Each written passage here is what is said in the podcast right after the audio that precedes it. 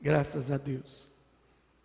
Coloque sua mão no seu coração e diga assim: Espírito Santo, foi o Senhor que inspirou a palavra. Então ela é lâmpada para os meus pés, luz para o meu caminho. Eu guardo a palavra no meu coração para não pecar contra ti. Toma minha vida, minha mente, meus ouvidos, neste momento, para aprender exatamente tudo que o Senhor tem a falar comigo. Amém? Vamos ler, iniciar aqui com Eclesiastes capítulo 3. O texto é, o texto é famoso, né? Um poema, né?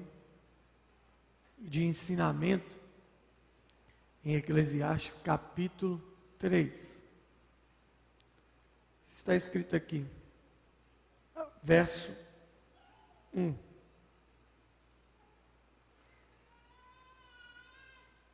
Tudo tem seu tempo determinado.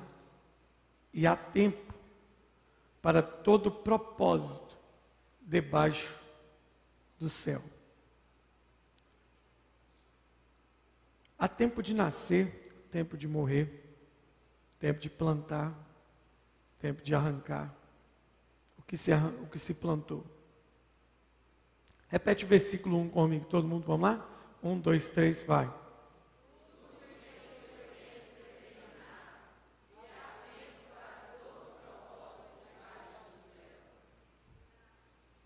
Então veja bem.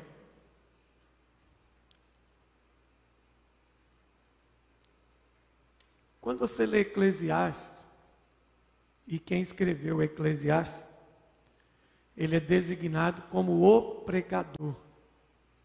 Pregador tem uma sequência de livros na Bíblia: Salmos, Provérbios, Cantares e Eclesiastes.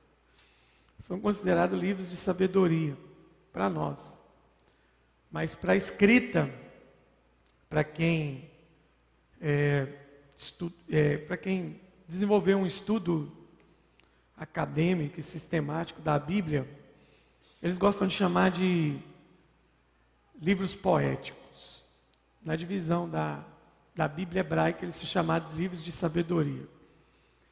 Nós chegou aqui para o Brasil essa interpretação de poema porque eles foram escritos de uma forma poética. A gente não tem aula de poesia hebraica para a gente poder fazer uma análise igual a gente faz de poesia na língua portuguesa.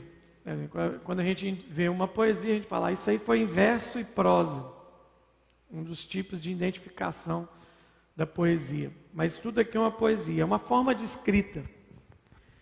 E o que que você está você vê Salomão escrevendo de um jeito, você vê Davi escrevendo de um jeito. Você vai ver uh, outros salmos, por exemplo, de Asaf e tantos outros na Bíblia. Cada escritor escreveu lá a sua canção ou seu poema de uma forma. E nós estamos no começo do livro de Eclesiastes. Eclesiastes é um livro triste. É um livro que o camarada, o tema do, do livro se resume à expressão que tudo é vaidade. Ele, ele apela bem legal, tudo é vaidade. Né? Livro de Eclesiastes, tudo é vaidade. Ele escreve assim: tudo que vi debaixo do sol é vaidade. Colocou a gente num, num pacote só e chutou a gente, né? mas tem ensinamentos muito sérios. E esse é o principal capítulo do livro.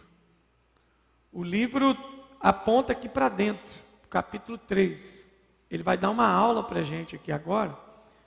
E uma hora você pode tirar tempo para ler o versículo 8, porque é uma linguagem de contraponto que ele fala: tempo de nascer, tempo de morrer, e ele brinca dentro da linguagem poética, dizendo no final assim: ó, tem tempo de amar e tem tempo de odiar. Engraçado isso, né? Tempo de odiar. Ele está dizendo assim: tem tempo. Ele vai dizer numa linguagem engraçada: ele fala assim: ó, tem tempo, tem tempo de matar. e tem tempo de curar. Ele vai brincando com essas contraposições. Né? Então, por favor, não mate ninguém e chegue na polícia dizendo: por que, que você matou essa pessoa? Porque eu li na Bíblia que tem tempo para matar. Faça isso não. Você vai ser preso. Viu? Mas tem coisas que, é claro que é interpretação, né? Você pode trazer para interpretação mais claro. Mas tem coisas que são claras. Ele fala assim: olha, tem tempo de chorar, tem tempo de rir, tem tempo de aproximar e tem tempo de, de afastar. Agora é bonito ler isso, não é bonito? Dá até vontade de escrever uma carta e mandar para alguém. Mas onde que está o grande problema? O grande problema está em saber qual é o tempo. Esse é o problema. É tempo. E, na verdade, isso aqui é uma reflexão da maior aflição da vida. Qual é a maior aflição da vida? Você me dá um pouquinho de retorno aqui, Rafa, por favor? Qual é a maior aflição da vida? Diga comigo, o tempo. Tempo. Essa é a grande questão da nossa vida. O tempo, ele pode ser um grande amigo, mas o tempo pode ser o seu pior inimigo. O tempo pode ser um grande massageador da sua vida, mas o tempo também pode ser o maior torturador da sua vida. A questão que está em jogo é o tempo. A gente vai dar uma olhada aqui e fica tranquilo que eu vou tentar ser bem mal até o final, para depois soltar a corda, você não sair daqui triste, mas pelo menos refletindo. É? Nós temos falado sobre ter uma vida profunda com Deus. Essa vida profunda vai culminar na maturidade. E o que é ser maduro? Ser maduro é também entender o tempo, ter maturidade com o tempo. Existem coisas que eu e você fazemos de uma forma hoje que a gente fala assim: ah, se eu tivesse essa cabeça alguns anos atrás, eu faria melhor. Está vendo como é que o tempo arrebenta com a gente? A confusão do mundo está no tempo. Enquanto uns estão ganhando tempo, a grande maioria está perdendo tempo. E qual que é o nosso problema com o tempo? O nosso problema com o tempo, por não sermos maduros, independente da sua idade, o nosso grande problema com o tempo é que nós podemos, nós podemos é, estar fazendo o que a grande maioria das pessoas fazem, desperdiçando tempo. Tempo é o maior tesouro que você tem. A grande, ele falou aqui uma lista maravilhosa. Não chegou aqui não, viu? O retorno não chegou aqui não. Ah, ele faz uma lista maravilhosa. Mas em nenhum momento, nesse, nesse, nesse texto, ele não te dá nenhuma chave de como saber o tempo. Ele vai te dar essa chave aqui na frente. Mas chave é a palavra da moda, né? Mas pode ser chave mesmo. Ele vai te dar uma dica, ele vai te dar um conselho de como você vai saber esse tempo. O nosso problema é com o tempo. Se eu fizer uma pesquisa aqui rapidinho, se eu te entregasse uma pesquisa rápida e te perguntasse assim, coloque aí, coloque aí pelo menos numa folha três coisas que você fez fora do tempo. Tem gente que ia pedir mais folha. Não, pastor, uma folha é pouco. Porque um monte de coisa. Se eu perguntasse, fizesse uma pergunta assim, quantos aqui estão têm um sentimento de que estão atrasados com relação ao tempo de alguma coisa? Todo mundo ia dizer. Se eu fizesse outra pergunta e falasse assim: quantos se sentem frustrados contra o tempo em algumas coisas na sua vida? Uma boa parte ia dizer sim, sou frustrado. Se eu fizesse uma outra pergunta, quantos sentem acusação na mente pelo tempo que você perdeu com algumas besteiras que você fez na vida? grande maioria de nós ia colocar assim: eu me sinto acusado. Nossa, minha consciência pesa. Por que, que eu fiz isso? Por que eu fiz essa besteira na juventude? Por que, que eu fiz essa besteira nesse tempo? Por que, que eu fiz isso? E a gente, a, o tempo, ele é cruel. Ele não perdoa ninguém, não. Por que, que eu fiz isso? E se eu, num outro momento, falasse assim: se a você fosse dado uma oportunidade de voltar no tempo e refazer alguma coisa que você fez, você voltaria? Eu acho que todo mundo aqui voltaria. Mas a gente já viu, já viu em filme o que? De ficção científica. A gente já viu é, em filmes de Hollywood, de produções tão poderosas. O que, que a gente já viu? a gente já viu que quando o homem começa a brincar com o tempo, a coisa não dá muito certo. A coisa não dá certo. Por quê? Porque a gente não tem poder sobre o tempo. É tempo. Tempo é um negócio complicado. Biblicamente, o que nós vamos aprender aqui hoje?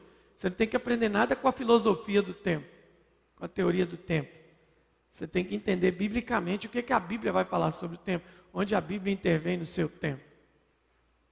Para ter uma vida profunda, você tem que ter maturidade com isso. Que tipo de maturidade que eu estou te dizendo? Por exemplo, o tempo é engraçado. A maioria das coisas da nossa vida está associada ao tempo. Olha como é que é engraçado o tempo. É, eu recebo alguns pedidos de oração e alguns são Nenhum pedido de oração, ninguém pede uma oração de gracinha. Ah, estou pedindo oração para ficar bem na fita. A gente pede uma oração porque a gente está precisando. Mas tem alguns pedidos que são meramente curiosos. Por exemplo, algum, um que eu recebi esses dias. Pastor, é, ore pela minha avó. Não, um pedido legal. É um pedido bonito. É um pedido louvável, não é isso? Mas aqui no livro de Eclesiastes está dizendo assim: tem um tempo de nascer, mas tem um tempo de morrer. Consagramos agora o Bento, que nasceu há 30 dias, há um pouco mais ou menos do que isso. Uma criança. Mães que seguram seus filhos aqui. O Bento nasceu. Agora você pode ter certeza que no dia que o Paulo e a Júlia seguraram o Bento. Quando o doutor tirou o, o Bento de dentro do vento da Júlia, mais fresco a imagem aqui para você pensar, você pode ter certeza que em algum lugar, não vou dizer nem do mundo, nem do mundo, tá? Você pode ter certeza que no mesmo momento que o Paulo e a Júlia estavam sorrindo, estavam alegres, em alguma casa em Valadares estava tendo um velório. Porque ao mesmo tempo que para eles chegou o tempo de nascer, em outra casa chegou o tempo de morrer. Uma vez eu chegando de avião aqui em Valadares, eu recebo duas ligações muito antagônicas. Pastor, estou muito feliz. Pastor, estou explodindo de alegria porque nasceu meu filho. Uau, glória a Deus. Que bênção, eu abençoo a criança, que Deus guarde essa criança. Desliguei o telefone, três minutos depois, pastor, ore por nós, nós estamos aguentando, nós acabamos de perder a mamãe. No mesmo dia, na mesma hora, eu visitei uma maternidade e eu visitei um velório. E eu falo, gente, que vida, a vida é muito doida. Mas na verdade a vida não é doida, é gente que não presta atenção no que a palavra de Deus está dizendo. E aí você ore pela minha avó, onde que sua avó? Minha avó está no Unimed. E ela está com alguns problemas. Os exames dela deram muita complicação. E o anseio daquela pessoa, eu falei, claro, vamos orar. Jesus pode dar saúde. É hora mesmo, pastor, porque a gente não quer perder a vovó. A vovó é muito importante para a família. Só por curiosidade, quantos anos tem sua avó? 93. Está vendo como é que nós somos estranhos com relação ao tempo? Eu não estou dizendo que ninguém. Quem sou eu para dizer o tempo que a pessoa tem que morrer ou tem que viver? Mas é o tempo. É o tempo. Eu tenho que tomar cuidado que tem uma briga muito grande entre minha mente, qualquer, onde é a briga mais cruel da nossa vida com o tempo? É a briga entre sua mente e o seu corpo. Você não pode deixar sua mente ser roubada pelo tempo que o seu corpo está vivendo. Tem coisa que você pensa que pode fazer, mas não pode mais. E nem deve fazer. Eu não estou falando de coisas físicas. Eu estou falando de homem casado que de repente ele tem um lapso de tempo que ele pensa que é solteiro. O que está acontecendo na cabeça dele? É, é uma briga de tempo. A mente, a alma dele quer ter um comportamento de solteiro, mas ele precisa entender que agora é tempo de estar casado, porque o tempo de solteiro passou. E a mesma coisa para uma mulher. O tempo é engraçado. As duas maiores indústrias do mundo, é, eu me escandalizo no top 3 das indústrias do mundo, eu me escandalizo. As três maiores indústrias do mundo: farmacêutica, de cosmético e a pornográfica. Indústria de pornografia está no ranking principal do mundo. As pessoas consomem pornografia. Então deixa a pornografia porque ela é um atraso de vida, ela está ligada ao pecado. Mas essas duas principais indústrias, a farmacêutica e a de cosméticos, estão ligadas a quê? Tempo. Farmacêutica, todo mundo precisa de remédio, porque todo mundo, de alguma forma, quer interromper um ciclo de doença e quer prolongar a sua vida o máximo possível. Você vê que tem caso de gente, não só fora no Brasil, que ficou num hospital, num aparelho em coma por 5, 6 anos, 10 anos. Tem caso de gente com em coma 10 anos. E, e, tem alguns que foi comprovado que valeu a pena esperar que a pessoa acordou depois de 10 anos. Imagina você acordar depois de 10 anos. Eu acordo depois das 6 da manhã, eu já estou acordo assustado. Imagina depois de 10, 10 anos. Não é? Então, por que, que você está tomando remédio? Pra, hoje a moda é, é, suplemento alimentar. Todo mundo busca suplementação para quê? Para ter uma vida mais saudável. Por que, que você quer ter uma vida mais saudável? Porque eu quero viver mais.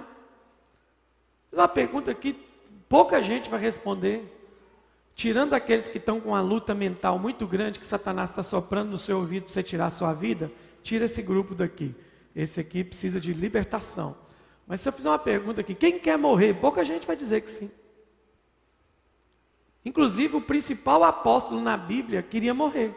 Ele não era suicida, não. Ele falou: Eu estou doido para encontrar com Jesus, mas eu não posso. Está falando de tempo, né? Então, quando você olha para a vida, tem questões de tempo muito engraçadas. Pega o ser humano. O ser humano está piorando o tempo. Nós temos hoje uma geração que está com uma confusão tão grande no tempo que nós temos o que? Meninas, meninas querendo ser mulheres. E de um lado de cá, nós temos mulheres que querem ser meninas. O que, que é isso? Confusão de tempo. A ponto de um dia, de um dia eu estar tá no shopping na fila lá do McDonald's. E na minha frente tinha uma senhora, de mais ou menos, senhora é maldade. Ela tinha lá seus 47 anos, 48, e uma menina de 3 anos, mais ou menos. E as duas estavam vestidas de mini. Eu pensei comigo, ou estão indo para a festa fantasia, ou estão indo para um aniversário. Aí eu falei, que bonitinho. Ela estava rindo para mim, eu brinquei com ela. Que bonitinho. Como é que você chama? Eu nem me lembro o nome dela, falou o nome. Cadê sua mãe? É lógico que eu sabia quem era a mãe dela. Só que para cutucar uma resposta, o que, que eu perguntei? É seu aniversário? Está vindo aniversário? Para minha surpresa, qual a resposta que eu recebi? Não. Ela ainda colocou a culpa na menina. Eu estou vestida de mini porque a minha filha gosta. O Azaf, o, Azaf gosta do Hulk, né? Por isso que eu vou chegar aqui no culto com a, com a bermuda rasgada e pintar de verde. Não é assim? A gente faz essas macacadas no aniversário de filho. E mesmo assim com muito zelo. muito cuidado. Não é? Aniversário da Giovana, ela queria fazer a Mulher Maravilha. Eu falei, pode fazer, minha filha. Ela falou, então todo mundo vai vestir de Mulher Maravilha, pai. Eu falei, não, não, eu e o Azar vamos vestir, não. Vamos fazer a Liga da Justiça que é melhor. O tempo, não é? É o tempo. Do mesmo forma, numa, numa fila, uma vez eu encontro uma senhora com seus 60 anos de idade. Isso eu não vou nem falar, deixa isso para lá. Há uma pesquisa que até o final dos anos 90 para 2000, a idade básica que um homem saía de casa era 20 para 22 anos, 23 anos. Então, o rapaz já saía da sua casa aos 23 anos no máximo para casar. 22 anos depois, olha como é que em pouquíssimo tempo isso mudou. E qual que é a questão hoje?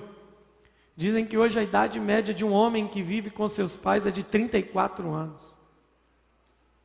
E, a sua e as duas atividades principais deles estão associadas a jogos online, videogame e pornografia. Então nós estamos agora com adolescentes a 34 anos de idade.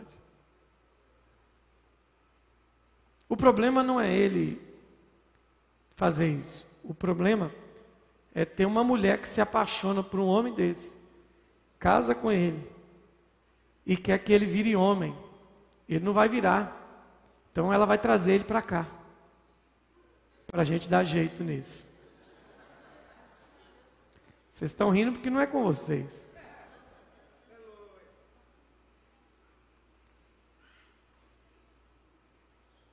Tudo isso é uma confusão de quê, gente? De quê? Tempo. Há uma questão na mente dos solteiros, por exemplo. Eu vou pregar muito em conferência de jovem. Esses dias eu recebi um convite para pregar na conferência de jovem.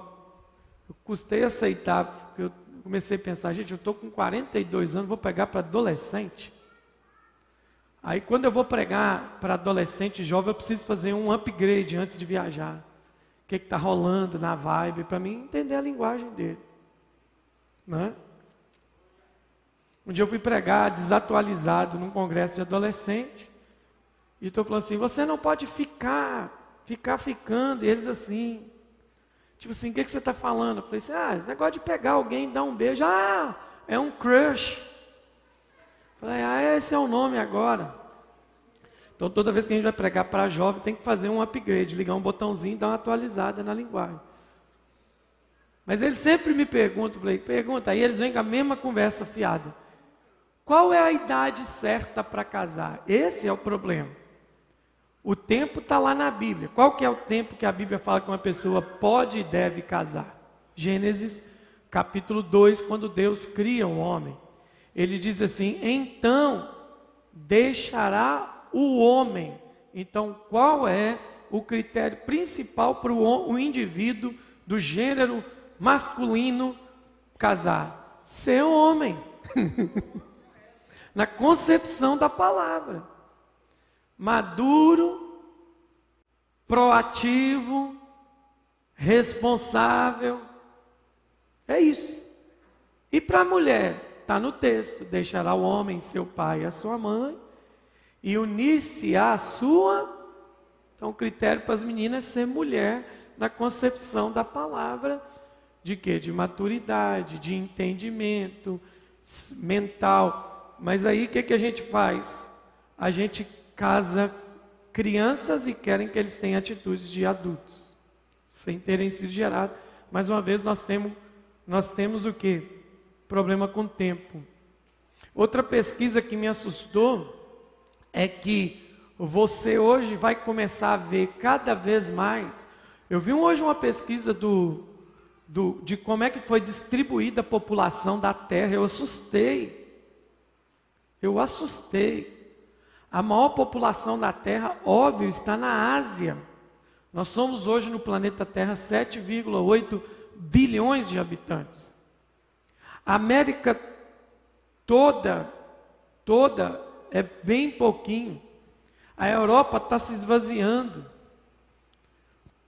E aí lá que me mandaram esse negócio, média, média geral, média geral de quando as mulheres hoje começam a ter filhos, média mundial, 37 anos.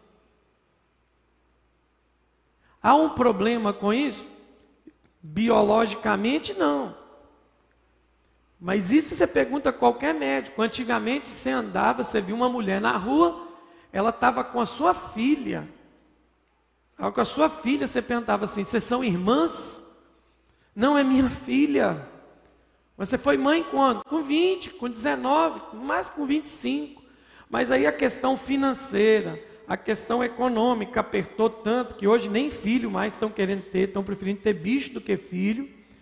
E aí nós temos um problema que uma mulher que é mãe aos 37, ela vai ter 50 quando seu filho for adolescente. Aí eu te pergunto, que pique que essa pessoa tem para acompanhar o ritmo de um adolescente? Olha a confusão de tempo. Olha a confusão de gerações.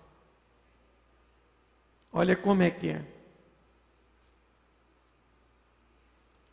Então, uma coisa muito, muito, muito, muito, muito, muito. O papai tá, vai fazer 82 anos esse ano. 81 anos, melhor dizer. Ele, em 88, 41, 41 para 81, 40, o papai tinha 47 anos quando ele casou sua primeira filha. E ele tinha 48 anos quando ele segurou seu primeiro neto no colo. Ele tinha 48 anos. Ele está com 82, vai fazer, e ele já segurou o seu bisneto. Aí eu te pergunto, qual a chance, se não houver uma aceleração, de uma mãe aos 37 segurar um neto? Não é nem um bisneto é porque nós estamos brincando com o tempo.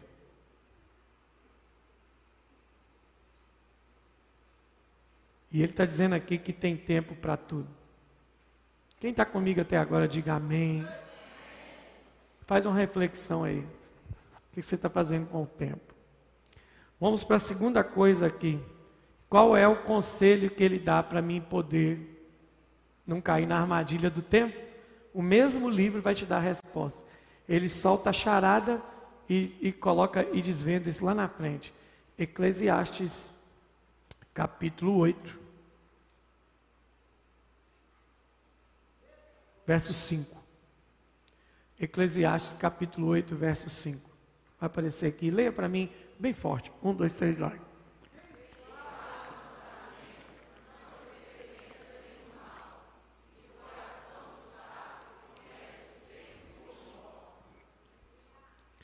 Deixa ele dar uma mudada para NVI. Olha como é que clareia mais ainda. NVI. Olha lá.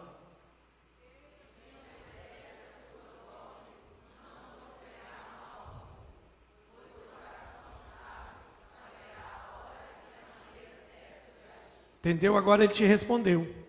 Qual que é o segredo para entender o tempo? Ser sábio. Como é que eu chego à sabedoria? Obedecendo os mandamentos.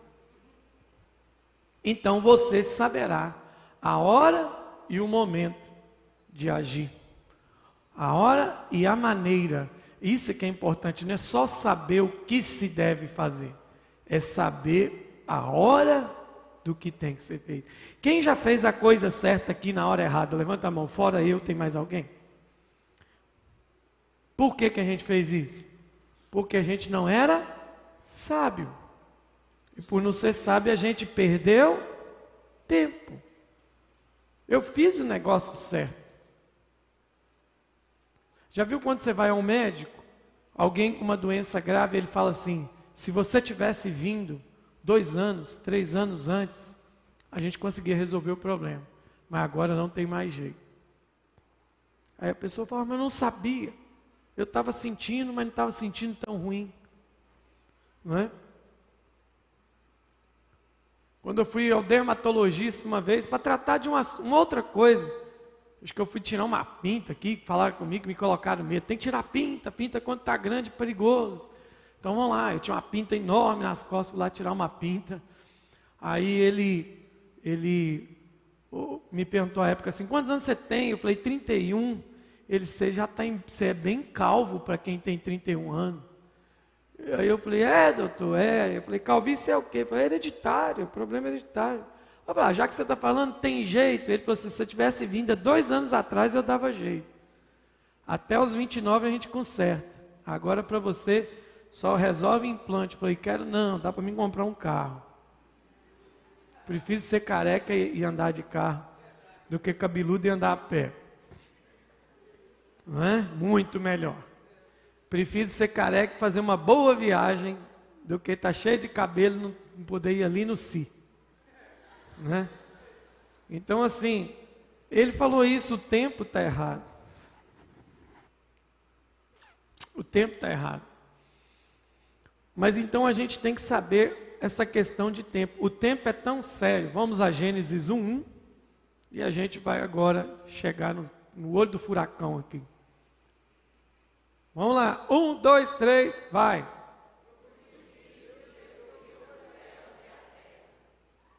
É só isso mesmo? É só isso mesmo.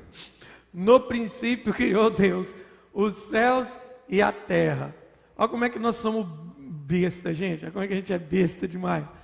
É, toda prova hoje de concurso público, bombeiro, polícia, qualquer outro gênero, vai ter uma categoria de, de questões que a gente é, chama de questão de raciocínio lógico. Se eu fizesse uma questão de raciocínio lógico aqui com esse texto aqui, todo mundo ia errar. Por quê? Porque a gente não interpreta o que está escrito. Lê, lê duas vezes o que está escrito na sua frente. Vai lá.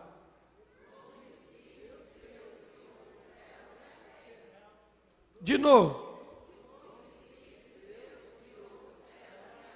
Faz que nem o Silvio Santos. Oi, pergunta de um milhão de reais. Qual foi a primeira coisa que Deus criou? Oh, já, já começou a melhorar a inteligência, hein? Qual a primeira coisa que Deus criou? Ó, oh, já tem gente que falou, os céus. Aí já tem gente que falou assim, céus e terra. Quem falou céus e terra, errou. E quem falou só céu, errou também. Porque a primeira coisa que Deus criou foi tempo, no princípio. Aí você ouve os coach falando isso, ou qualquer pregador, você fala, nossa, que profundo. Não, irmão, você não prestou atenção no texto ali. Primeira coisa que o escritor coloca, que a primeira coisa que existe é limitação e estabelecimento de tempo no princípio. Então tudo teve um Ó, oh, tudo teve um princípio. Porque você não tem princípio, você não sabe de onde começou.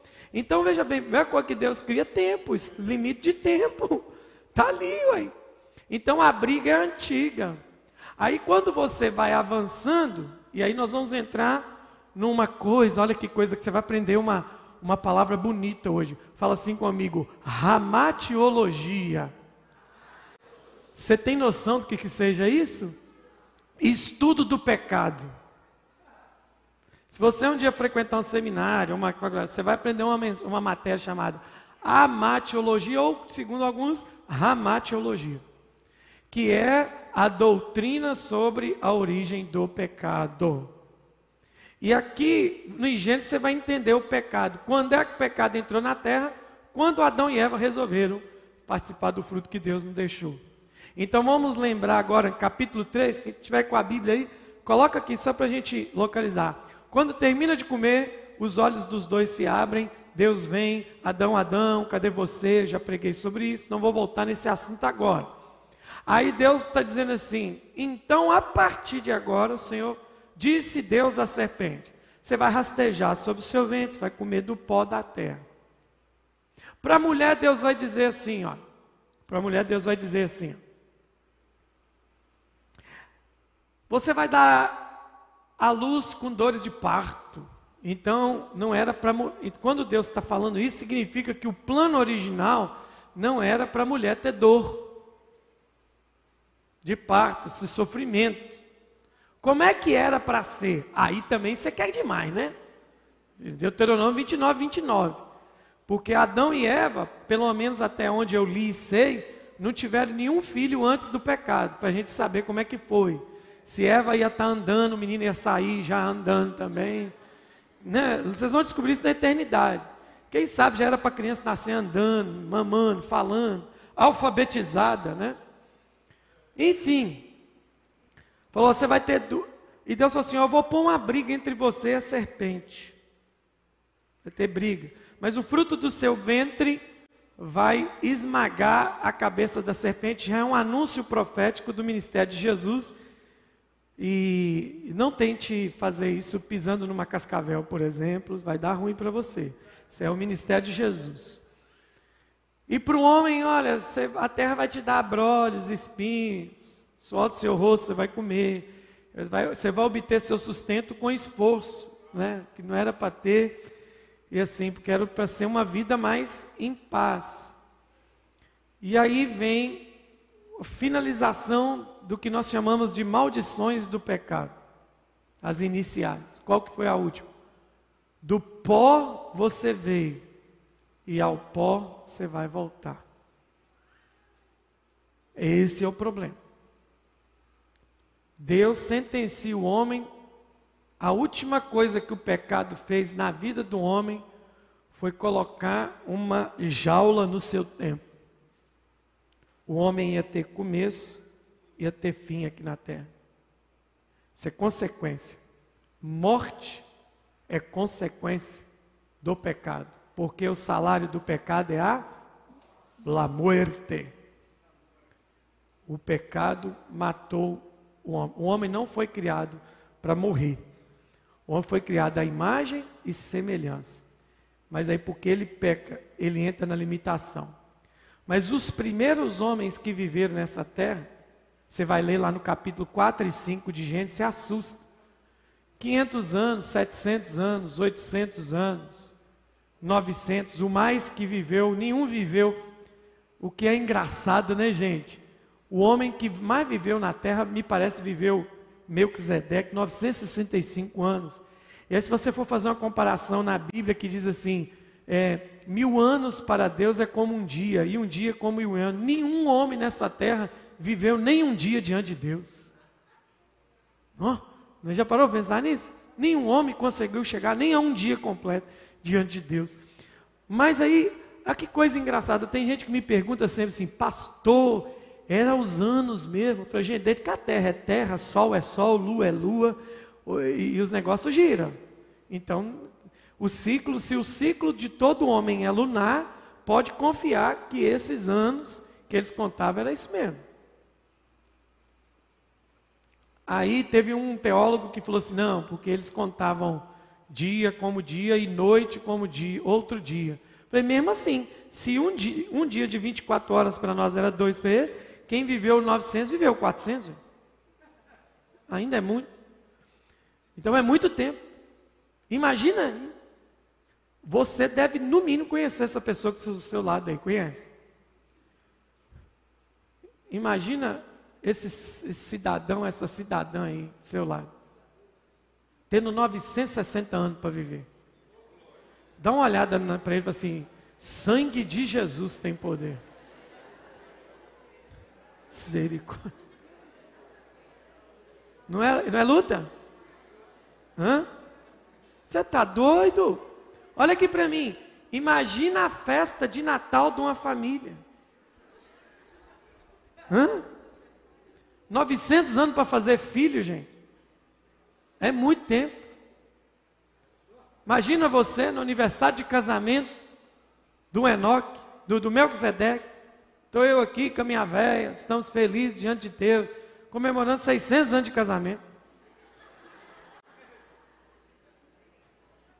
Imagina, aí já tentou me matar, me esfaquear, me empurrou do abismo, mas nós temos mantido fiel nesses 600 anos.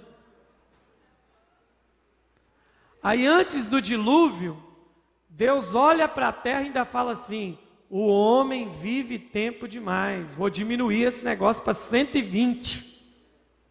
A redução drástica de 900, Deus achata, para 120, porque o homem vive demais, porque quanto mais tempo na terra, mais bobagem o homem faz. Tem gente que não pode ficar sozinho que ele arruma uma bobagem para fazer. Ele não pode ter tempo. Então é um trocadilho que eu faço, mas pecado é questão de tempo. Qual é a maior marca do pecador? Ele não tem nada para fazer. Todo pecador é à toa. Ele está envolvido em alguma coisa que não, ele não tem outra coisa para. Ele não tem a paciência de ninguém para encher. Quer ver um exemplo do pecado? Quando você fala mal de alguém, você que gosta. Não vem com essa carinha de poodle arrependido na minha cara, não. Sei que aqui tem gente que gosta de falar da vida dos outros. Então, look at me, mirem meus olhos agora. Sabe por que, que você fica falando dos outros? É porque você não tem nada para fazer e você não tem espelho em casa. Que o dia que você parar na frente do seu espelho, você vai descobrir que você tem mais a falar de si mesmo que da vida das pessoas. Mas pecado é questão de tempo. Um dia, eu já contei isso aqui, pior que está filmando, a gente tem que falar. A mãe falou assim: Pastor, ajuda meu filho adolescente. Falei, qual que é o problema dele? Esse menino está muito depravado. Adolescente, estava indo para o banheiro tomando banho de duas horas. Você sabe o que ele está fazendo? Que, que eu faço, pastor? Eu já ungi o menino, já trouxe roupa dele para ungir. Já ungi o cinto e bati nele. Eu falei com ela assim: pode ficar tranquilo que eu vou ajudar ele a sair do pecado. Me conta a rotina dele. Aí ele levanta cedo, vai para a escola, chega de em casa, chega de casa na hora do almoço, liga a televisão, vê desenho, vê programa até na hora do almoço, come, vê mais um pouquinho de Globo Esporte, deita, dorme até às 5, levanta às 6, quando tem dever faz e aí fica aqui, quando tem culto eu arrasto ele, falei assim, já sei o que, que eu vou fazer com ele. Eu estava dirigindo aqui na igreja e o meu pai mandou eu dirigir uma igreja lá no Morro do Paraíso, no São Raimundo, era um morro. E nós temos uma igreja que tem um terrenão enorme, quase desse lado todo aqui. E lá a gente sempre, tem, hoje o evangelista Moacir que está lá, ele me mandou para lá. E quando ele me mandou para lá, quem tinha ficado lá deixou a igreja num lixo. E o mato estava quase no teto aqui, assim.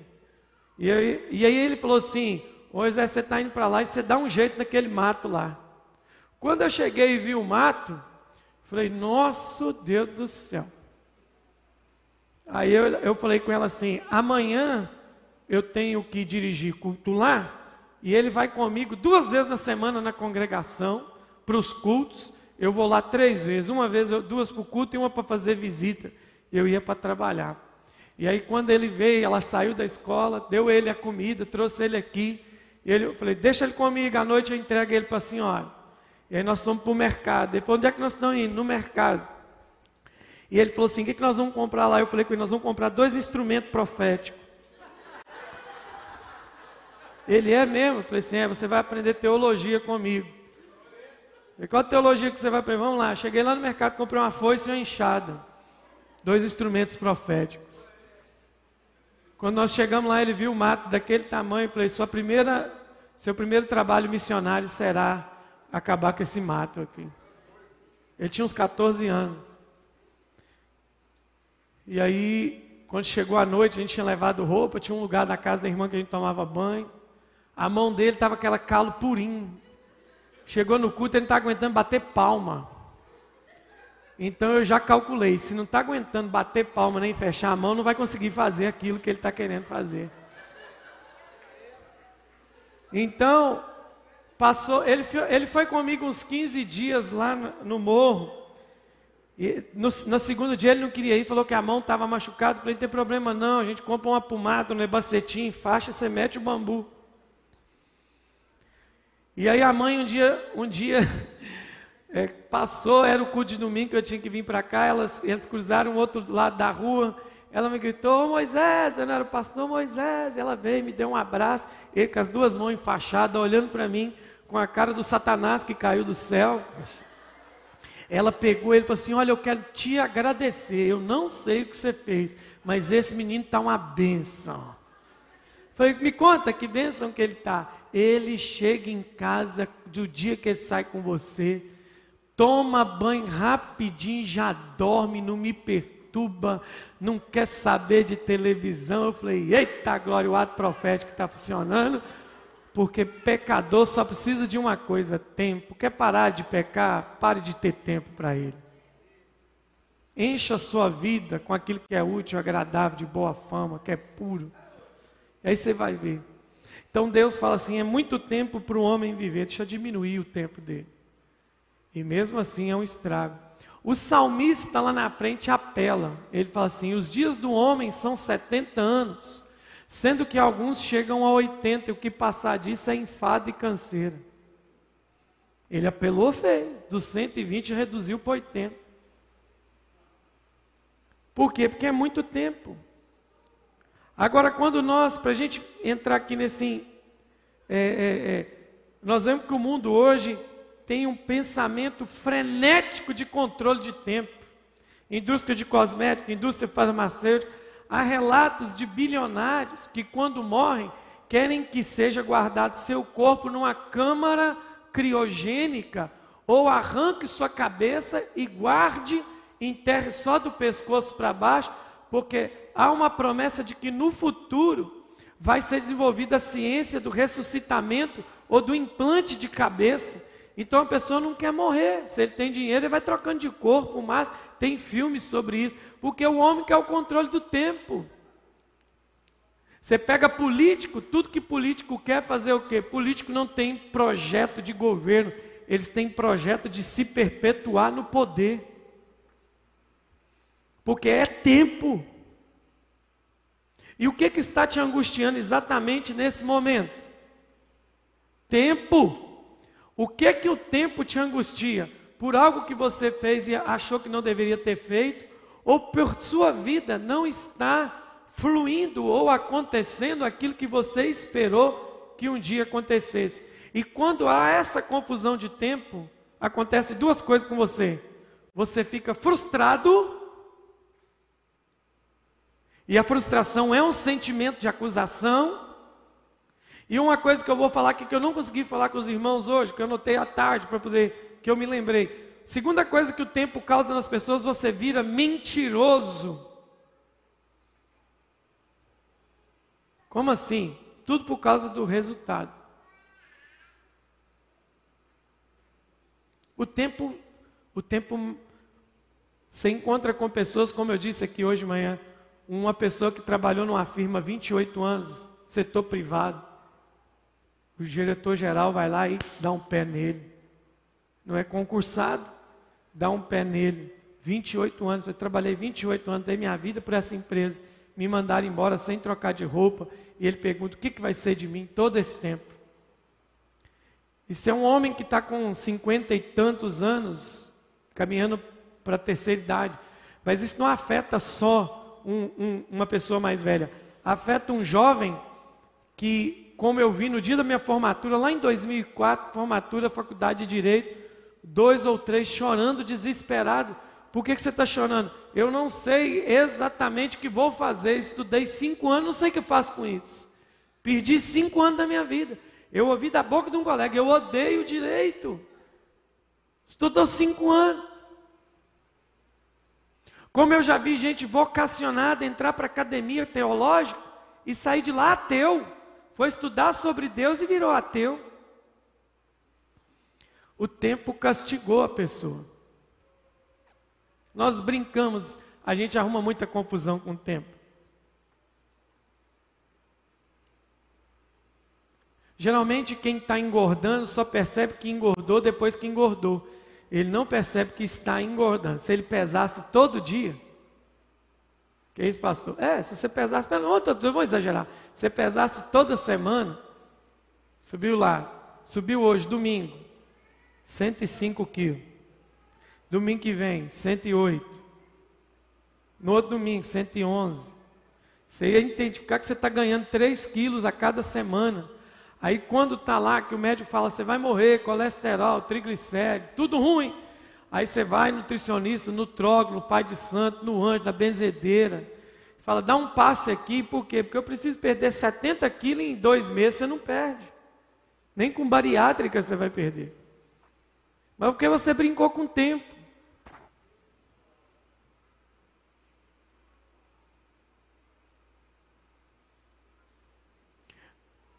Chamei um pastor amigo meu e falei com ele assim: Cara, eu fui tentar fazer a convalidação do meu seminário que eu fiz. O que é, que é convalidação? É fazer o seminário teológico virar faculdade, porque nenhum seminário teológico é considerado curso superior.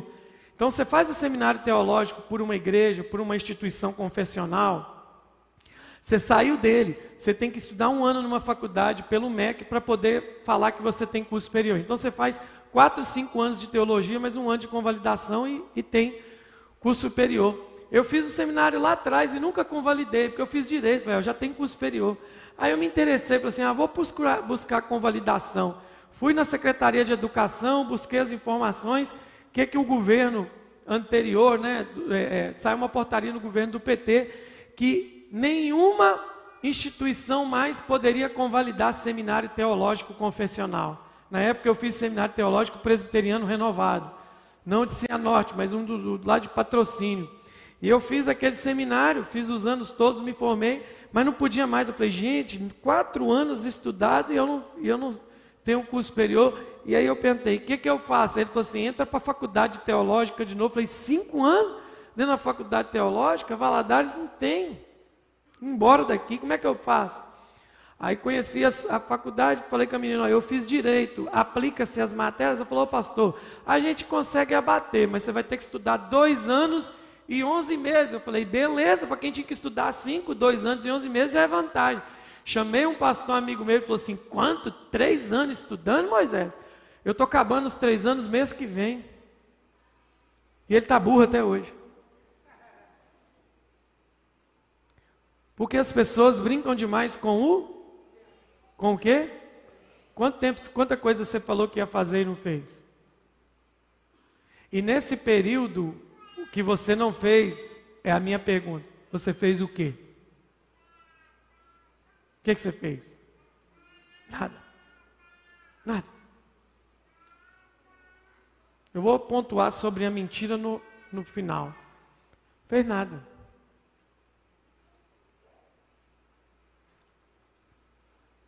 É só o começo do assunto. Domingo que vem a gente vai terminar isso aqui. Mas eu preciso te falar isso. O tempo, ele se torna o seu torturador se você não entende ele biblicamente. Então, de manhã até consegui chegar a uma conclusão, mas eu vou jogar essa conclusão, essa conclusão para o domingo que vem. Hoje eu vou te dar um caminho. Hoje eu vou começar a te mostrar um caminho nesses últimos minutos que eu tenho. Essa briga, tudo que Deus quer que você flua no curso do rio de vida. É, um dos grandes torturas que a gente tem é a compreensão errada do tempo.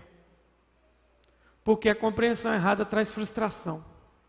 Estou novo demais, estou velho demais, estou congelado no caminho. E aí? O que fazer? No mundo que a gente vive, a gente é valorizado pelo resultado que a gente dá e não pela essência que a gente tem. Essa é a questão. Na igreja não é diferente. Mas não use nada disso como desculpa, tá? Para poder também não dar o resultado. A pessoa, quando ele está frustrado com o tempo, ele quer viver uma vida de mentira. Enganando a si mesmo. Diga comigo: o maior mentiroso é o que engana a si mesmo. E aí, como o mundo vive de resultado, a gente começa cada vez mais correr atrás de quê? De aprovação. A gente quer aprovação. Em vários níveis. Né? E a gente traz essa mentalidade aqui para dentro do ambiente da congregação, da igreja, que a gente está numa tortura pelo tempo. Vamos fazer uma é, eu precisava ainda de no mínimo mais uma hora para terminar isso. Como não, não vamos gastar tudo que temos hoje, vamos terminar aqui hoje fazendo uma pequena reflexão. Onde o tempo está te machucando? Sentimento de atraso, sentimento de prejuízo, Pensa. Quantas coisas sobre o tempo machucaram você a, ao nível de a sua vida paralisar, porque o tempo foi tão chocante que aconteceu uma coisa com você que você fala: Poxa vida, eu me dediquei tanto tempo a isso, olha o que eu ganhei de volta.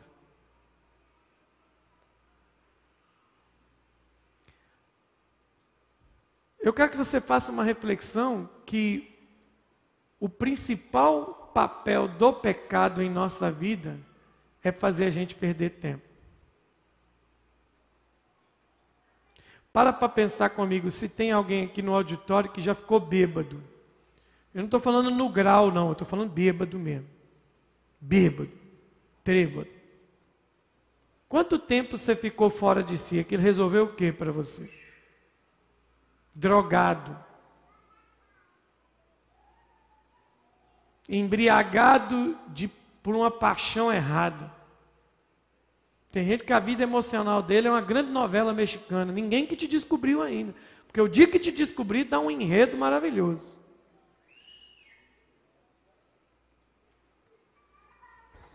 O tempo é torturador, cara. Por que, que eu estou te falando isso aqui? Isso não é fruto, o que eu estou te falando aqui, não é fruto de uma, de uma reflexão, de uma pesquisa que eu fiz, não. O que eu estou pregando para você aqui hoje é fruto de uma experiência pessoal. Se eu tivesse deixado, o diabo tinha arrebentado comigo por causa do tempo. Eu sempre paro para pensar, e eu comecei a pensar qual é uma frase da Jaqueline. Ela falou de um jeito muito assim, ela falou assim, vai fazer 42, hein? E eu falei, caramba, 42 anos. Eu chego para o meu pai, ele ele, ele me massageia dizendo assim: você está muito jovem. Eu chego para um jovem e ele fala: Pastor, você já tem 42 anos. O pior é ter 42 com carinha de 50 igual eu. E aí o que, que acontece? Você começa a pensar, e daqui a pouco o Satanás, e não é dessa semana, é de coisa. Eu estou no Big Mais. Estou no Big Mais. E lá comprando as coisas, lá no supermercado, e encontro um amigo da faculdade. Que naquele momento não foi meu amigo, ele foi a boca do Satanás. Moço! Quantos anos? Tem 10 anos que eu não te vejo. Você está morando em Valadares? Eu falei, estou. Como é que a gente não se encontra? Eu falei, não sei. E ele falou assim: E aí? O que, é que você está fazendo da vida? Eu falei: Depende, um monte de coisa. Casou? Eu falei: Casei, estou 18 anos casado. Você não lembra que quando eu estava na faculdade eu, eu, casei? Ele falou assim: Mas você está casado ainda? Eu falei assim: Eu pretendo continuar até que Jesus volte e a morte nos separe, de preferência a minha, porque eu não quero enterrar ninguém, não. É, porque eu já casei duas vezes. Nós formamos em 2004, ele era solteiro. Em, de, de, de 2004 para cá, ele já casou duas vezes. Está quase empatando ali com a samaritana. E ele, aí ele virou e aí ele falou um negócio que me pegou. Ele falou assim: e você? Está mexendo com esse negócio de igreja ainda? Primeiro, ele falou que igreja é um negócio. Segundo, ele falou de um jeito que como se fosse o pior derrota do mundo. Tipo assim, o cara não deu em nada, virou pastor. Eu ouvi aquele negócio. É como a sociedade vê os ministros do evangelho hoje, infelizmente. Aí ele, mas isso não é culpa da sociedade, não, é culpa de vocês que não sabem falar que existem homens de Deus de verdade ainda na terra. O dia que vocês começarem a falar isso, as pessoas vão começar a mudar a ideia. Eu sei que tem homem que é pilantra, que toma o púlpito que é pilantra. Mas não chame esse, por favor, em respeito que você tem a mim, não chame esses homens de pastor. Eles não são pastores. Eles são bandidos de um crime organizado que usa a igreja para poder fazer seus crimes. Então não me coloca nesse farofa não, porque eu estou com meu pai aqui. Se não me respeitar, respeite pelo menos ele. E ele olhou assim, eu falei assim, caramba. E ele, e ele olhou para mim e falou assim, Moisés será bom no negócio, rapaz. Hoje aqui uma irmã aqui na porta me, me pediu para me contar um pouco da história minha acadêmica, eu contei. E eu, ele falou assim, moço, será bom, eu te via na magistratura. Ele falou, eu te via de toga. E eu fui ouvindo aquele negócio calado, não tive muita resposta. E junto com a voz dele veio a voz de Satanás, dizendo: Você é pastor há 22 anos. E você chegou aonde? E no mesmo momento na minha mente eu disse: Eu não sei exatamente onde eu cheguei. Eu só vou ter noção disso na eternidade. E disse e disse depois que saí de perto dele, porque ele não ia entender nada, diga, olha Satanás, eu te falar uma coisa. Eu não trabalho por produtividade. Eu trabalho por número de pessoas arrependidas diante de Deus. Mas aí continua a conversa e eu comecei, e foi o dia que me despertou a começar a falar isso para vocês que é o que? Eu falei, gente, se Satanás está usando um agente torturador de tempo contra mim, imagina contra todo mundo.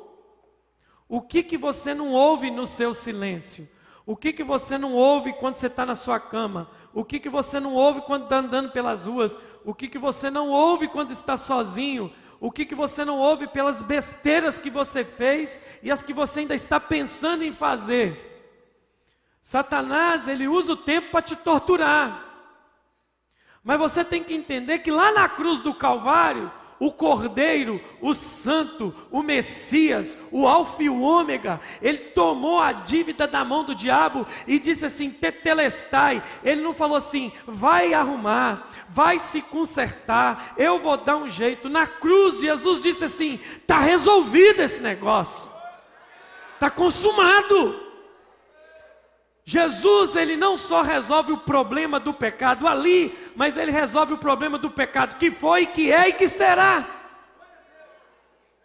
Ele entra no tempo, porque ele é, ele é o mesmo ontem, hoje e será eternamente. Ele é o dono do tempo e ele sabe que Satanás usa isso para te torturar.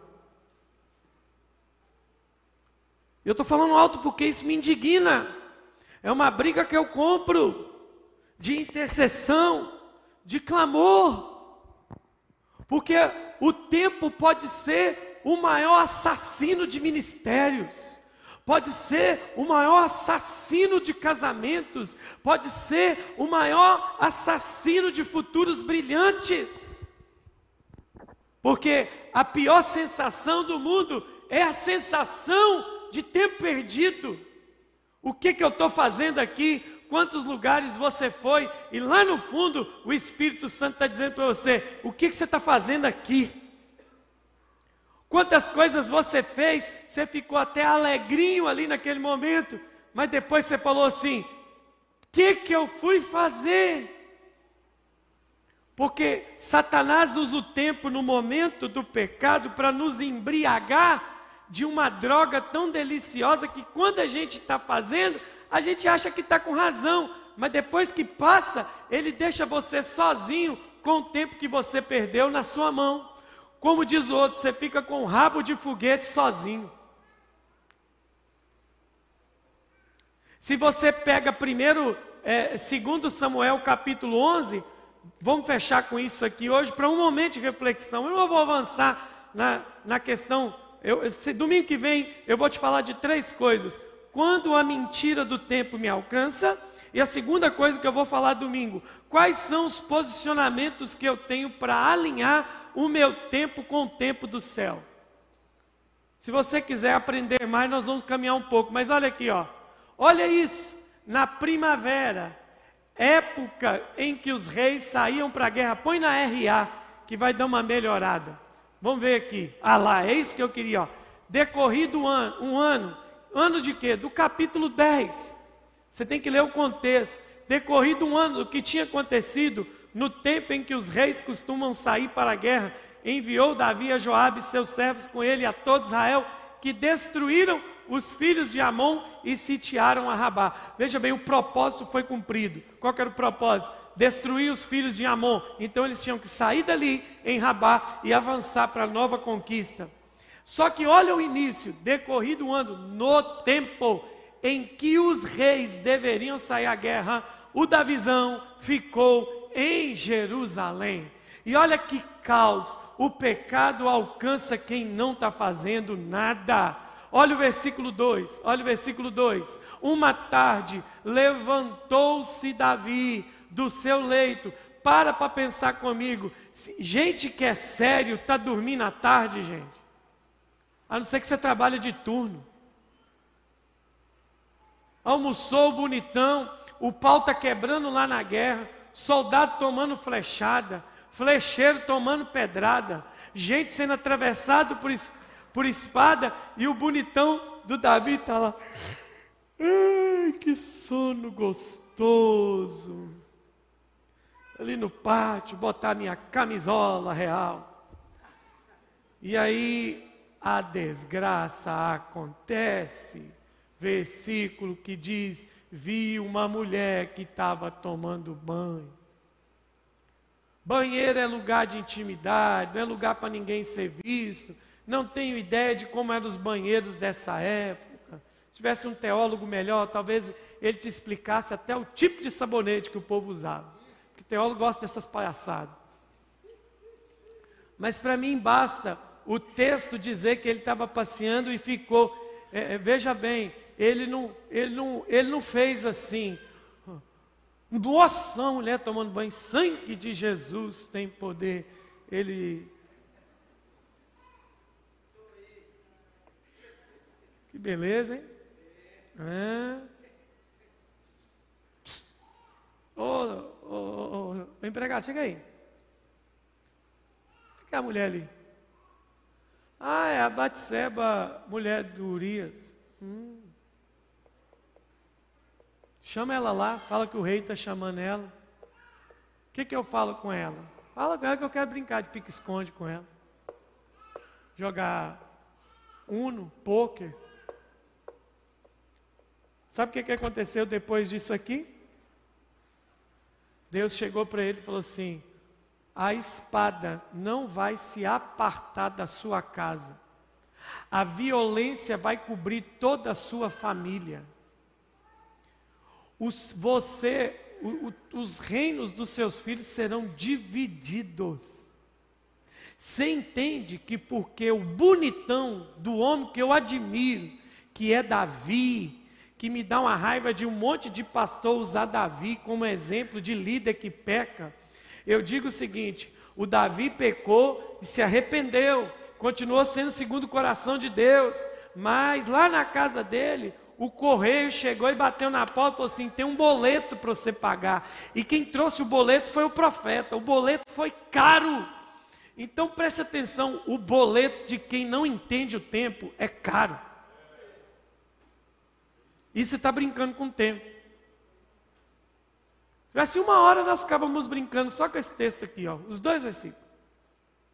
Gente que ele não tem discernimento, não é sábio do tempo e do modo. Bom, vamos fazer uma brincadeira? Isso acontece na minha casa, se acontecer na sua, elimine isso. É hora de fazer uma coisa, nós estamos fazendo outra. A gente está levando celular para a mesa na hora de comer, a gente está levando tablet na hora de conversar, a gente está ligando televisão na hora de orar, e a gente está trocando tempo, e daqui a pouco você vem aqui no prédio e fala comigo assim: ai, pastor, estou com uma frieza no meu coração, eu estou num desânimo no meu coração, eu não estou orando para Jesus aquecer o coração de mais ninguém. Antes de orar por você, eu quero que você me faça uma lista do seu cotidiano. E aí eu vou te mostrar porque que essa frieza está no seu coração. Aí eu vou te mostrar porque que Satanás está cheirando o seu cangote. Sabe por quê? Porque o fator principal do tempo é você só tem intimidade com alguém enquanto você tem investimento de tempo com essa pessoa. Não tem jeito de ter intimidade com o Espírito Santo se eu não invisto tempo com a pessoa do Espírito Santo. Então para de pedir, unge minha cabeça, faz uma ministração, me dá um passe profético aí, pastor, para o meu coração aquecer de novo. O máximo que você vai sentir é um arrepio, porque quando você sai daqui, na segunda-feira, o seu tempo não é dele, não é para ele, não é com ele. Então, para ter intimidade, tem que ter tempo. E a primeira coisa que Satanás fez com o seu tempo foi roubar o tempo que você tinha com Deus só para você. E ele não roubou. E eu garanto para você que quem aqui foi roubado no tempo, seu tempo não foi roubado só pelo pecado, não. Você não parou de ter tempo com Deus para viver na prostituição, no adultério. Tem gente que nem prostituiu, nem adulterou, nem mentiu, nem se envolveu em corrupção, mas se envolveu em coisas tão sutis que quando você percebeu, você foi roubado. Você deixou o tempo roubar você de Deus e Deus não te tem mais. E a mesma voz que Adão ouviu no jardim, Deus está me usando para dizer para alguém aqui nessa noite: Deus chegou na sua casa, Deus chegou na sua empresa, Deus chegou na rua que você anda, olha para você e fala assim: Fulano, cadê você? Eu vim aqui te procurar e não te achei. Como assim, Deus? O Senhor é onipresente, o Senhor não está me vendo aqui, não? Não, eu não estou te vendo aqui mais, dentro de mim, na minha vida, porque você não tem mais tempo comigo. Intimidade, principal fator de intimidade é tempo.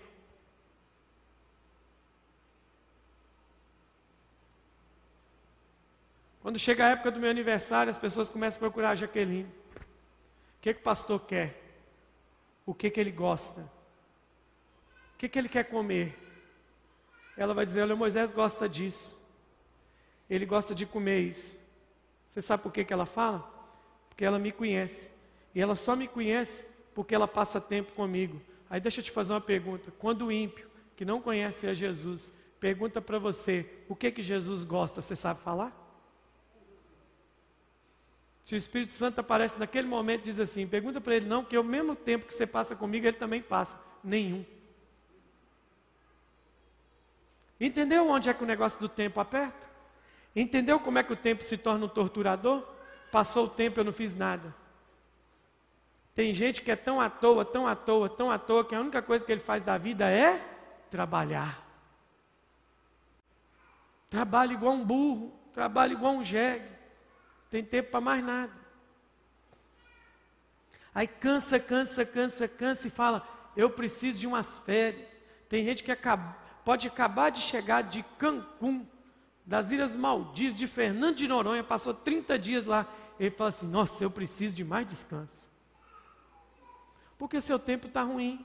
Você chega para um, um, jovem, uma jovem nova da igreja e fala assim: Nossa, eu estou aguentando mais, é faculdade, é trabalho, é TCC, é pesquisa, é não sei o quê. E o meu pai e minha mãe em cima, me observando, querendo saber o que eu vou fazer com aquilo. Eu não tenho tempo para nada, pastor. Tem uns que mentem com o tempo.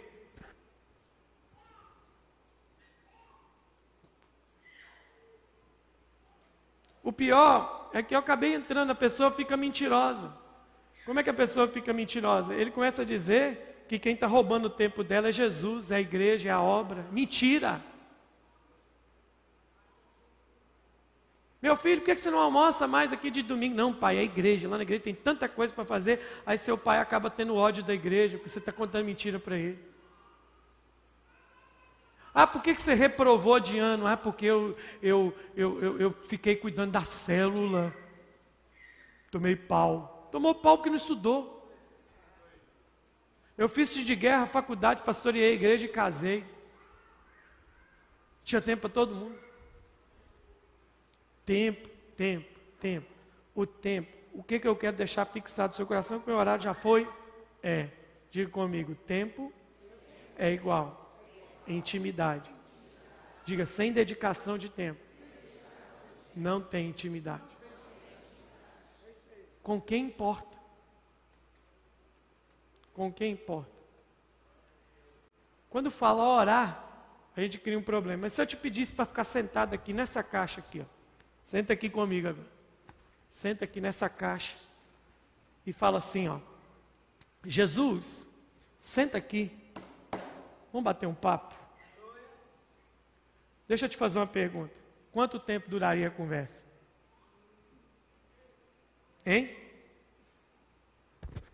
Quanto tempo duraria a conversa?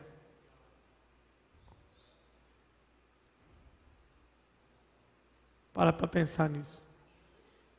Se eu andar aí no meio, começar a fazer uma entrevista com algumas pessoas,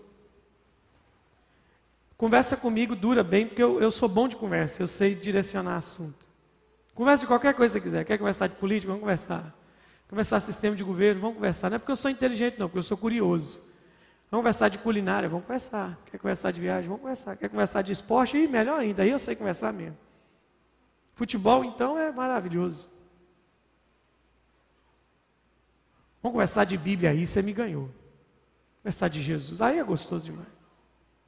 Conversar de, do céu, aí é gostoso. Mas muda agora comigo. Se eu entrasse aí no meio, perguntasse para qualquer um de vocês aí, e perguntasse assim para vocês assim, qual a minha cor preferida? Ah, não sei, pastor. Qual tipo de perfume que eu gosto? Não sei. Por que, que você não sabe? Eu não, eu não tenho intimidade com você. Por que, que você não tem intimidade comigo? Porque eu não passo tempo com você. Então, reverte isso para Jesus. Senta ele aqui. Vem, senta aqui, Jesus. Vamos bater um papo? Tem dia que se você chegar aqui de manhã na igreja, eu estou gritando. Tem dia que eu estou chorando. Tem dia que eu estou calado. Mas por que, que você se comporta assim? É porque depende do jeito que ele quer conversar no dia. Tem dia que ele fala comigo assim: hoje é dia de intercessão. O que, que eu tenho que fazer? Ir para cima. Tem dia que ele quer só quebrantar meu coração, ele só quer minhas lágrimas. Ele quer que eu cale a boca. E qual a coisa que mais me dá raiva? É quando eu estou no meu tempo com ele e tem gente que quer interromper esse tempo. Sabe por quê? Porque a prioridade do tempo da minha vida é por um amado da minha alma.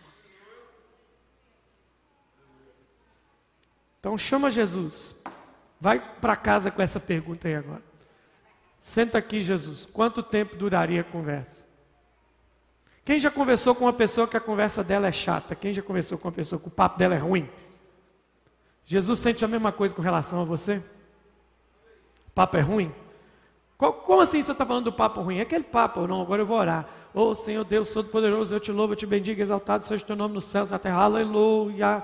Glória, glória, louvado seja. Eita maravilha, glória a Deus, aleluia, Deus poderoso, Deus forte. Deus tremendo na terra, Jeová, tremendo na batalha. Ó oh, Pai poderoso, Senhor, meu pastor, não me faltará. Que é que habita no esconderijo do Altíssimo? Eu fico tentando ver Deus escutando essas coisas. Deus vai assim, gente, dá um remédio para esse filho meu.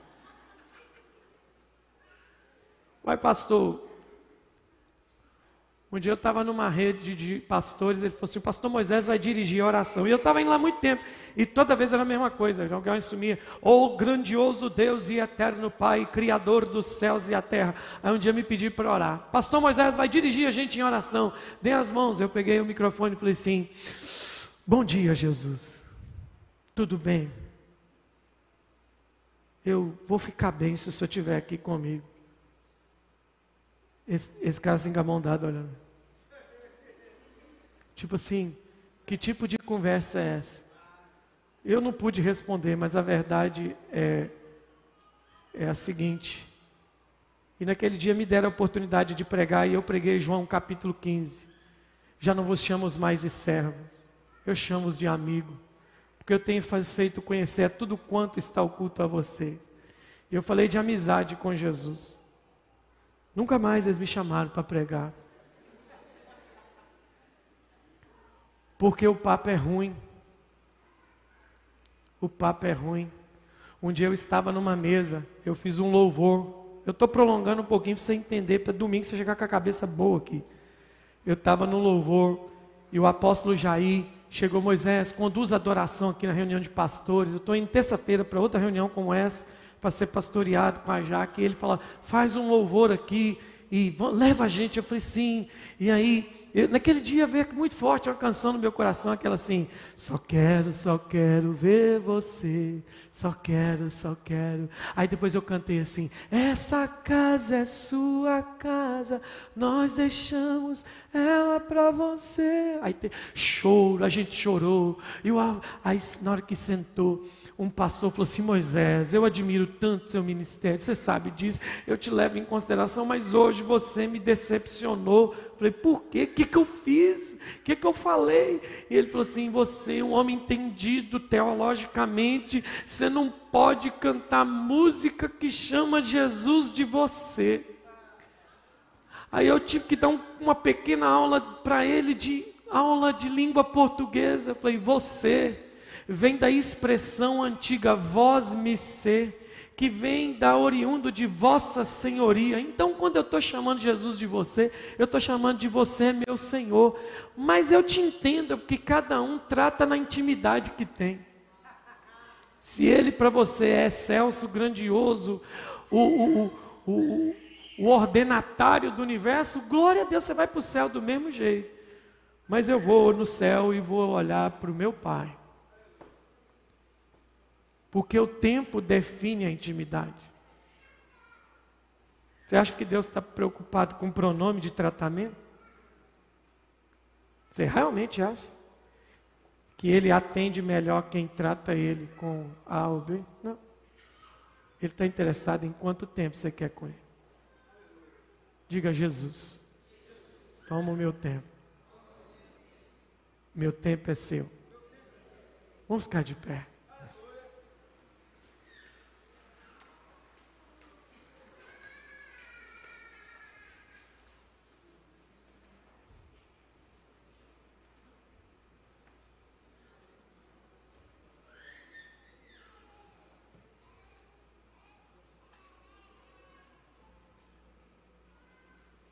Aleluia. Pergunta para o seu companheiro de culto aí agora. Diga para ele assim: e o papo com Jesus? Seria legal?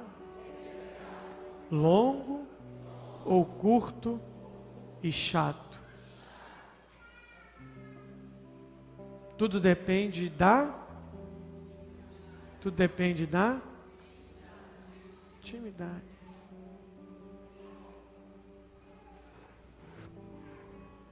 Tudo depende da intimidade. Põe sua mão no seu coração.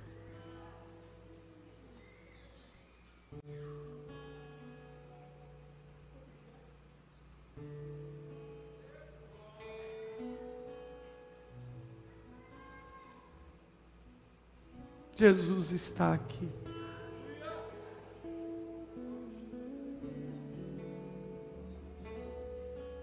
Jesus está aqui.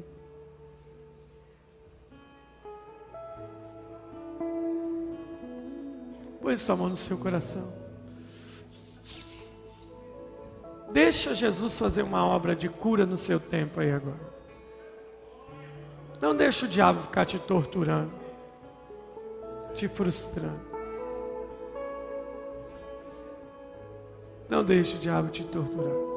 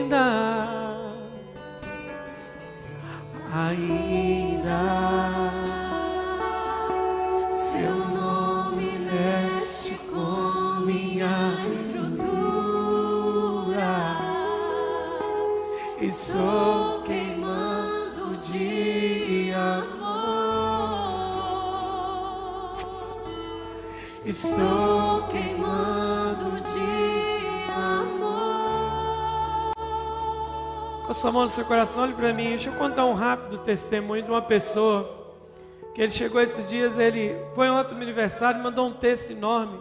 Eu agradeço, aquela coisa bonita. E no meio da conversa ele falou assim: Sabe, porque quando as primeiras vezes que eu fui na igreja, eu nunca, eu não queria voltar de jeito nenhum. Por quê? Porque eu cheguei e vocês cantavam as músicas tudo esquisita, música que eu não estava acostumado com ela. Mas eu, eu, quando eu ouvi aquilo, eu falei: que absurdo, está chamando Jesus de você, o seu amor extravagante. Ele chegou num dia que a gente estava cantando assim: um lugar para dois, só eu e você. O meu amado e eu, só eu e você. E ele falou assim comigo: Moisés, eu queria ir embora, eu queria sumir daí, mas eu não conseguia, porque tinha um negócio que me prendia, eu não conseguia ir embora. E eu comecei a aprender o seguinte: que só tem profundidade quem resolveu buscar intimidade. Então é tempo, sabe, irmão? Eu, eu não sei como você tem recebido isso que eu estou te falando aqui hoje. Mas independente da sua caminhada de fé, do tempo que você tem, se é um dia, se você aceitou Jesus ontem aqui no DDD, ou você está aqui há 5, 10, 15 anos nessa casa. Deixa eu te falar uma coisa: é tempo. Talvez a última coisa que você fez nos últimos anos seja tinha sido trabalhar. Eu trabalhei, eu me dediquei, eu fui. Beleza, você é um cidadão exemplar. Mas deixa eu te falar uma coisa: depois de Jesus, você prioritariamente não é cidadão brasileiro. A primeira cidadania sua é cidadão do céu cidadão do céu. Então você canta sobre a eternidade, você ora sobre a eternidade, você busca e anseia a eternidade. Aleluia. Então fa, faz, não precisa ir muito, não precisa ir muito rápido, vai devagar. Retoma algumas coisas simples essa manhã. Tem um livro antigo, tem muita coisa desse pastor que eu não concordo, mas tem um livro dele que é maravilhoso, que é do Benny que é Bom Dia Espírito Santo. Os primeiros capítulos, então, eu aconselho demais. Ele fala assim: todos os dias eu acordava e eu falava: Bom dia, Espírito Santo, o que vamos, o que eu posso fazer junto com o Senhor hoje, o que eu posso cooperar na sua obra. Então comece com isso. Comece com um bom dia, Espírito Santo. Bom dia, Jesus. É, faça um exercício simples. Eu sei que para muita gente isso é sacrificial, mas se você acorda para ir para o emprego é, seis e meia da manhã, acorda seis, dá meia hora para ele. Senta lá no cantinho. Se você já entra para o chuveiro às seis e meia, não pare de entrar às seis e meia. Mas acorda meia horinha antes, senta lá e fala, Jesus, é aquele pastor chato lá de domingo, Moisés, eu conheço ele. Tem dia que ele é legal, mas tem dia que ele é chato, e ontem ele foi muito chato. E ele falou que eu preciso ter tempo com o Senhor, que eu não estou tendo intimidade porque eu não tenho tempo. Pode falar, pode usar meu nome, pode falar mal de mim para ele. Mas tira tempo. Eu duvido que se você fizer isso até domingo, domingo que vem você não chega aqui melhor do que você entrou. Duvido. Duvido. Estou pegando fogo. A chama dos teus olhos me queimou. E a cada dia